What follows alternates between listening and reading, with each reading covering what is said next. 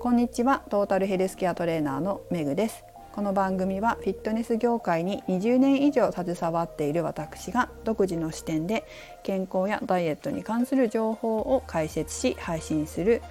番組です。今日のテーマは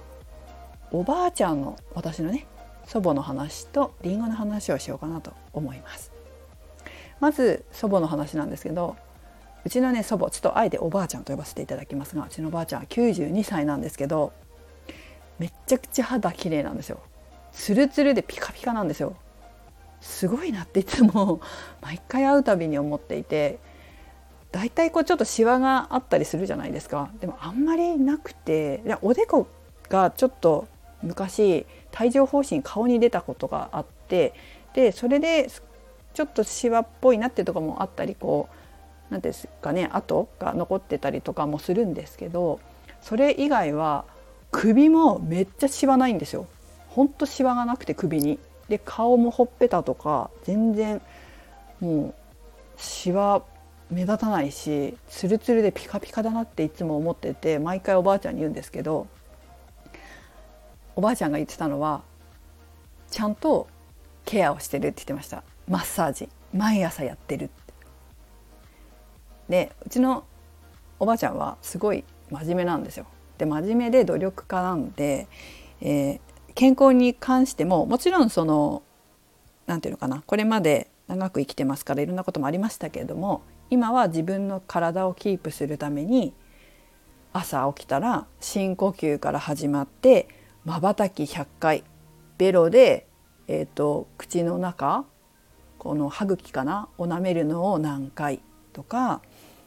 この体操を何回とかってルーティンを決めて最後また深呼吸で締めて一日をスタートするという日常生活を送ってるんですけど、まあ、お肌に関しても自分が気に入っている自分に合った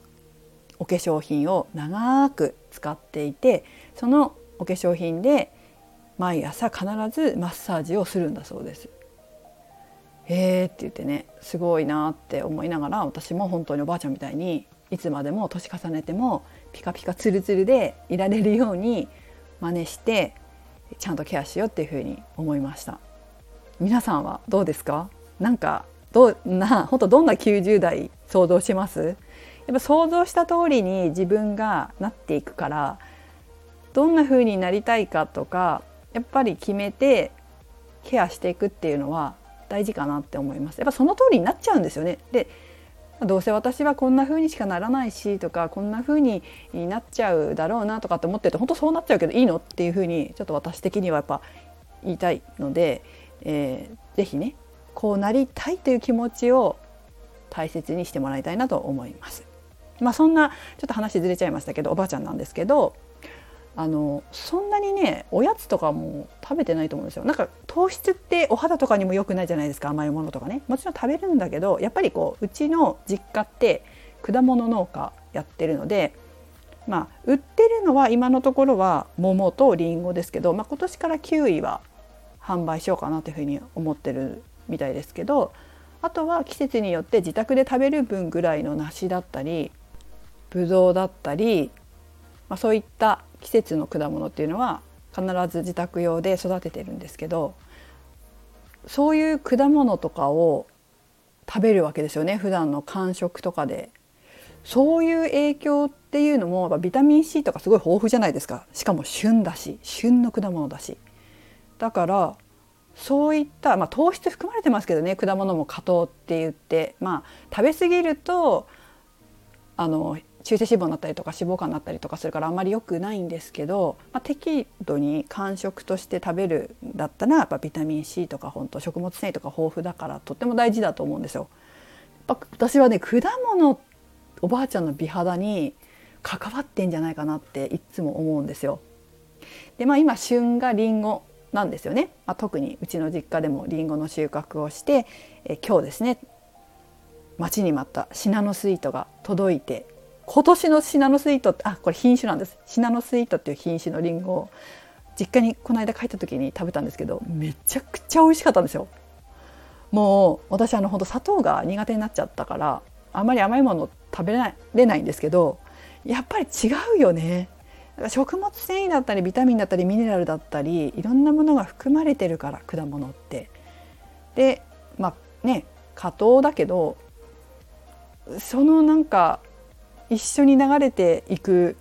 ビタミンとかの体の隅々にまで行き渡ってるっていう感じがしてすごい感動したんですよ。なんか別に毎年食べてるんですけど何ですかね染み渡る栄養体の隅々まで指先まで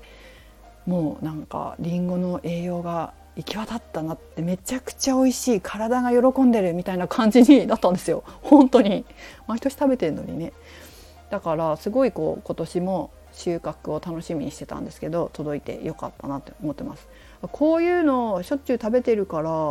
やっぱりこうシワないんですかね。あとケアもちゃんとしてるしっていうのもあってね。私は本当おばあちゃんみたいになりたいので真似しようと思ってます。で最後にりんごの栄養素のことを皆様にお伝えしていきたいと思います。これ私の実家のホームページ私作ったんですけど にねやっぱりこうこういう仕事してるからこういうこと書きたくなっちゃうんでしょうね。栄養素とかね。これを書いたのあるので、まあ、興味があればホームページうちの実家のホームページを貼っとくんで見てもらったらな得たらなって思うんですけど、まあ、一応口頭の方でも話をしますね。えーと、リンゴの栄養素は、まあ、カロリーまずは M1 個で 138. キロカロリータンパク質が 0.51g 脂質が 0.26g 炭水化物が 37.23g 内訳は糖質が 33.4g の食物繊維が 3.83g なので M1 個丸々食べちゃうとやっぱちょっと多い。一応えっ、ー、と 200g が厚生労働省的には勧めている1日に必要な果物の量。なんですけど、まあ、一般的にはりんご半分ぐらいって言われてるので、まあ、大体15ミリ15ぐらいかな糖質にすると。それぐらいだと、まあ、間食で済むかなっていうふうに思うので半分ぐらいりんご半分ぐらいを目安に召し上がるといいかもしれませんねこうカロリーっていうものを考えた時には。で、えー、特に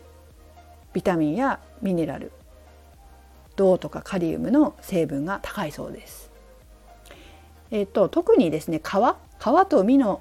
果物の果実の間にビタミン C ペクチン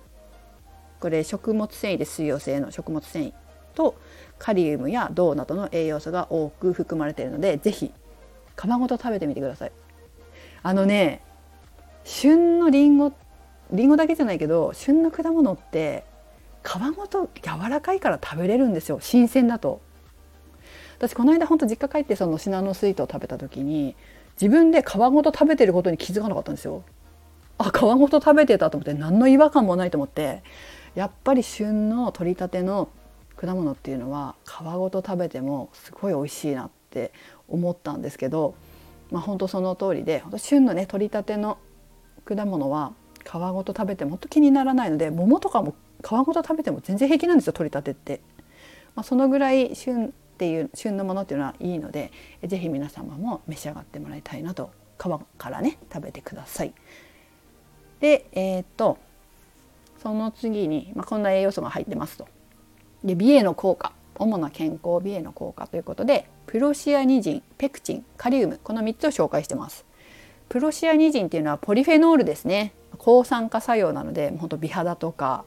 病気の予防疲労回復老化防止なんかに役立ってます。それからプロシアニジンこれね熱に弱いらしいんですよ。なので生で食べた方がいいそうです。皮にも果肉にもどちらにも豊富に含まれてますね。プロシアニジンはね。次ペクチン。ペクチンは食物繊維さっき言いましたけどの一つです。で善玉菌を増やしてお腹の調子を整えてくれるので、